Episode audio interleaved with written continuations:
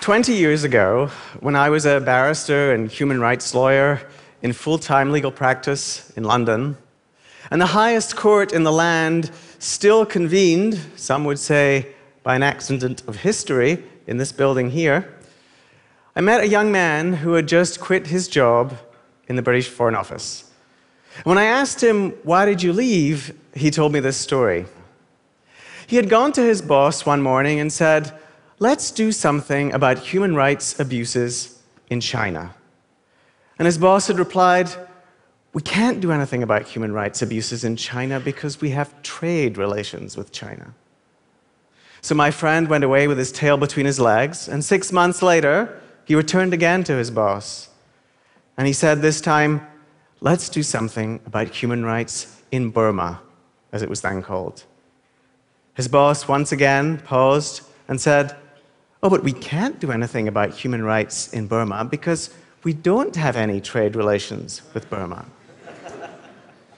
this was the moment he knew he had to leave. It wasn't just the hypocrisy that got to him, it was the unwillingness of his government to engage in conflict with other governments, intense discussions, all the while innocent people were being harmed. We are constantly told that conflict is bad, that compromise is good. That conflict is bad, but consensus is good. That conflict is bad and collaboration is good. But in my view, that's far too simple a vision of the world. We cannot know whether conflict is bad unless we know who is fighting, why they are fighting, and how they are fighting. And compromises can be thoroughly rotten if they harm people who are not at the table, people who are vulnerable, disempowered, people whom we have an obligation to protect. Now, you might be somewhat skeptical of a lawyer arguing about the benefits of conflict and creating problems for compromise, but I did also qualify as a mediator, and these days I spend my time giving talks about ethics for free. So, as my bank manager likes to remind me, I'm downwardly mobile. but if you accept my argument, it should change not just the way we lead our personal lives, which I wish to put to one side for the moment, but it will change the way we think about major problems of public health and the environment. Let me explain. Every middle schooler in the United States, my 12 year old daughter included, learns that there are three branches of government the legislative, the executive, and the judicial branch. James Madison wrote If there is any principle more sacred in our Constitution, and indeed in any free Constitution than any other, it is that which separates the legislative, the executive, and the judicial powers. Now, the framers were not just concerned about the concentration and exercise of power, they also understood the perils of influence. Judges cannot determine the constitutionality of laws if they participate in making those laws. Nor can they hold the other branches of government accountable if they collaborate with them or enter into close relationships with them. The Constitution is, as one famous scholar put it, an invitation to struggle. And we, the people, are served when those branches do indeed struggle with each other. Now, we recognize the importance of struggle not just in the public sector between our branches of government. We also know it too in the private sector, in relationships among corporations. Let's imagine that two American airlines get together and agree that they will not drop the price of their economy class airfares below $250 a ticket. That is collaboration, some would say collusion, not competition. And we, the people, are harmed because we pay more for our tickets. Imagine similarly, two airlines were to say, look, airline A, we'll take the route from LA to Chicago, and airline B says, we'll take the route from Chicago to DC and we won't compete, once again, that's collaboration or collusion instead of competition, and we, the people, are harmed. So we understand the importance of struggle when it comes to relationships between branches of government, the public sector. We also understand the importance of conflict when it comes to relationships among corporations, the private sector. But where we have forgotten it is in the relationships between the public and the private.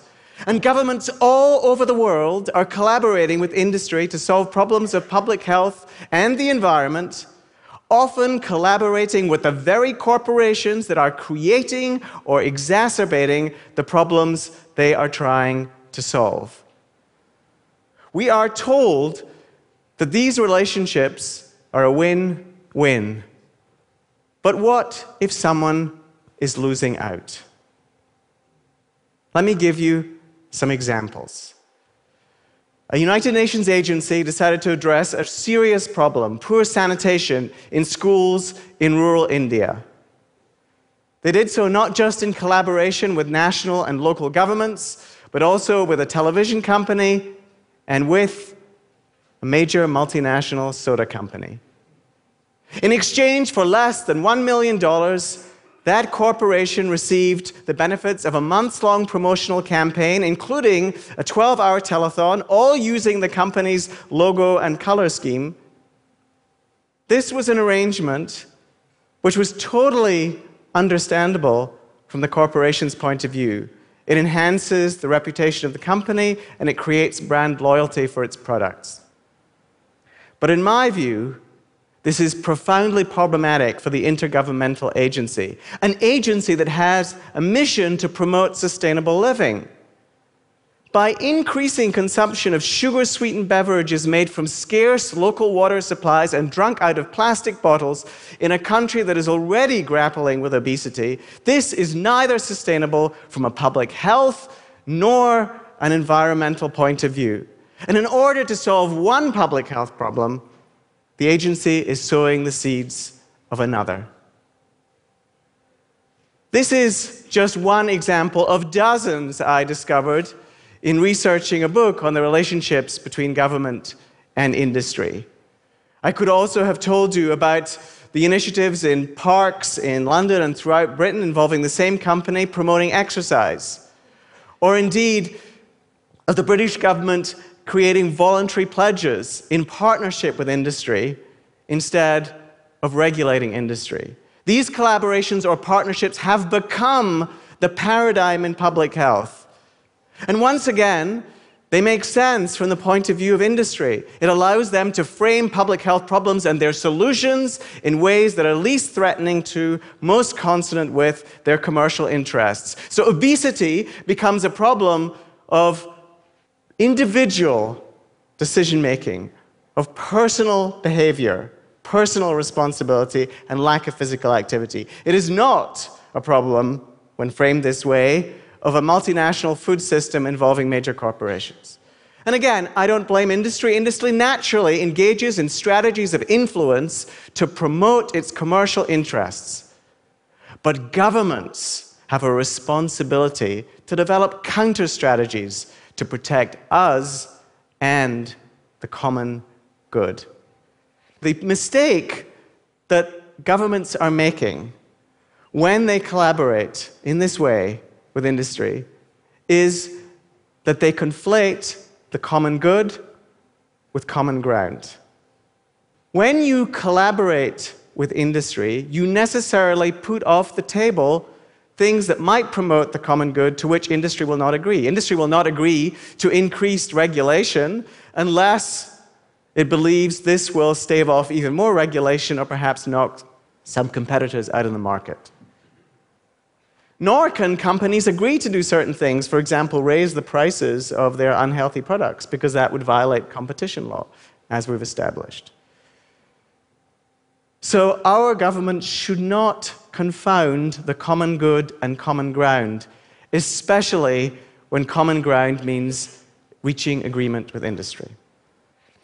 I want to give you another example moving from high profile collaborations to something that is below ground, both literally and figuratively the hydraulic fracturing of natural gas. Imagine that you purchase a plot of land, not knowing the mineral rights have been sold. This is before the fracking boom. You build your dream home on that plot, and shortly afterwards, you discover that a gas company is building a well pad on your land. That was the plight of the Hallowich family. Within a very short period of time, they began to complain of headaches, of sore throats, of itchy eyes, in addition to the interference from the noise, vibration, and the bright lights from the flaring of natural gas. They were very vocal in their criticisms, and then they fell silent. And thanks to the Pittsburgh Post Gazette, where this image appeared, and one other newspaper, we discovered why they fell silent. The newspapers went to the court and said, What happened to the Hallowiches? And it turned out the Hallowiches had made a secret settlement with the gas operators. And it was a take it or leave it settlement. The gas company said, You can have a six figure sum to move elsewhere and start your lives again, but in return, you must promise not to speak of your experience with our company, not to speak of your experience with fracking, not to speak about the health consequences that might have been revealed by a medical examination.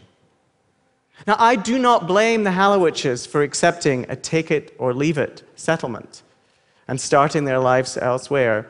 And one can understand why the company would wish to silence a squeaky wheel.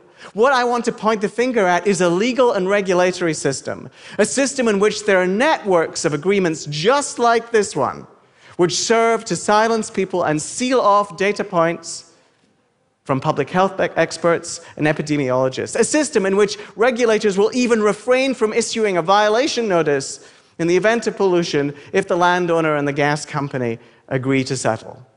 This is a system which isn't just bad from a public health point of view, it exposes hazards to local families who remain in the dark.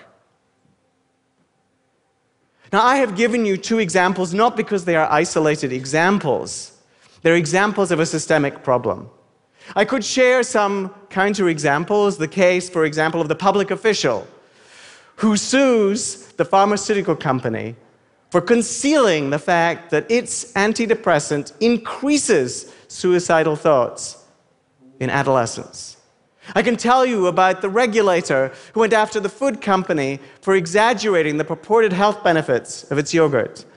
And I can tell you about the legislator who, despite heavy lobbying directed at both sides of the aisle, pushes for environmental protections. These are isolated examples, but they are beacons of light in the darkness, and they can show us the way. I began by suggesting that sometimes we need to engage in conflict. Governments should tussle with struggle with, at times engage in direct conflict with corporations.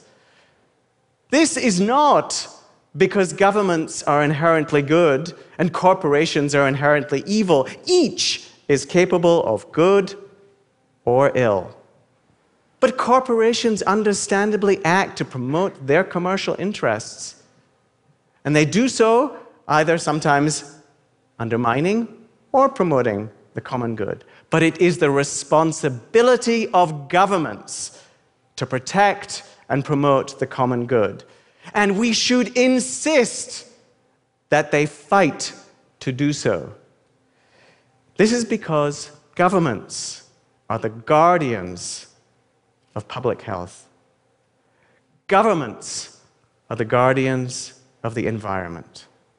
And it is governments that are guardians of these essential parts of our common good. Thank you.